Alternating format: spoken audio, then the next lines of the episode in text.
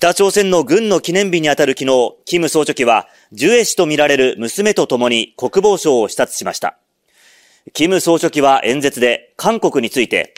最も有害な第一の敵対国家で、有事にはその領土を占領すると決定したことは、極めて妥当な措置だと強調しました。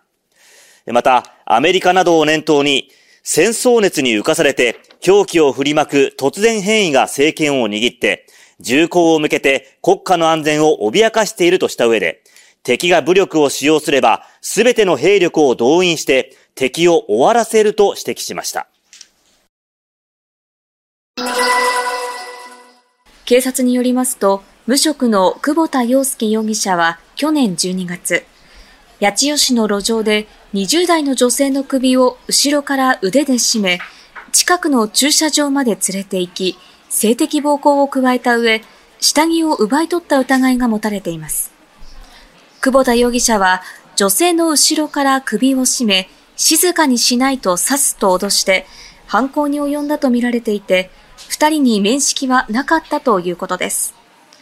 久保田容疑者は調べに対し、覚えていませんと容疑を否認しているということです。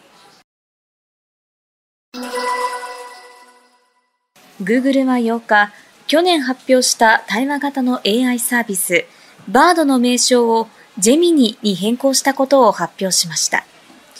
また、スマートフォン向けアプリや日本円で月におよそ3000円で利用できる有料プランも追加すると明らかにしました。有料プランには最新の AI モデルが搭載され、家庭教師のような学習スタイルに合わせた指導など、複雑なタスクに対応できるということです。スマートフォン向けのサービスは今のところアメリカのみですが、今後利用できる地域を拡大し、日本語版のリリースも予定されているということで、対話型 AI の開発競争が熾烈になっています。JR 西日本によりますと、昨日午後7時20分頃、JR 宇部線のアジス駅構内の信号に不具合があり、現地に職員を派遣しました。現地で確認したところ、レールとレールの回路をつなぐケーブルが切断され、盗まれているのが見つかったため警察に通報しました。切断されていたのは、レールボンドと呼ばれる銅製のケーブルで、切断箇所は100箇所以上に上っています。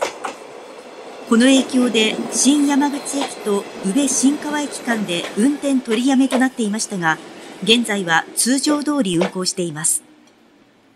また、おとといと昨日は JR 山陽線の本由良駅古東駅間でも数十箇所にわたって同様に同性のケーブルが切断されているのが確認されています。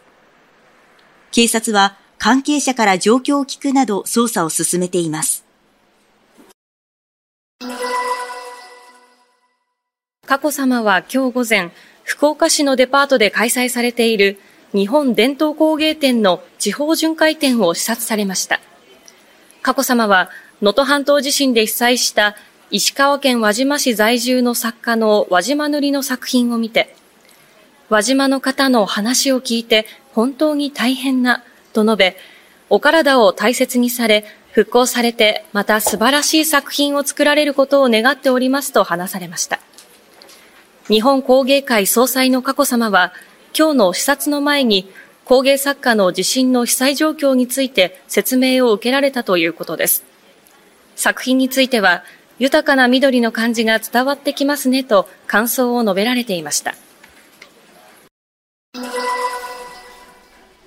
警視庁によりますと、不動産投資会社の片岡一馬容疑者はおととし、部下らと共謀し、他人のパスワードなどを入手し、名刺管理サービスに不正にログインした疑いが持たれています。片岡容疑者は部下に指示し、名刺管理会社サンサンの社員を装って、都内の空調設備会社の社員に、セキュリティ強化の設定に必要などと言ってパスワードなどを聞き出したということです。不正に入手したパスワードで2000回以上名刺を閲覧し、顧客になりそうな人に営業をかけ、実際に契約に至ったケースもあるということです。警視庁は他にも十数社の名刺情報に不正にアクセスし、400万件以上の名刺が閲覧できる状態だったとみて詳しく調べています。調べに対して片岡容疑者は容疑を否認しているということです。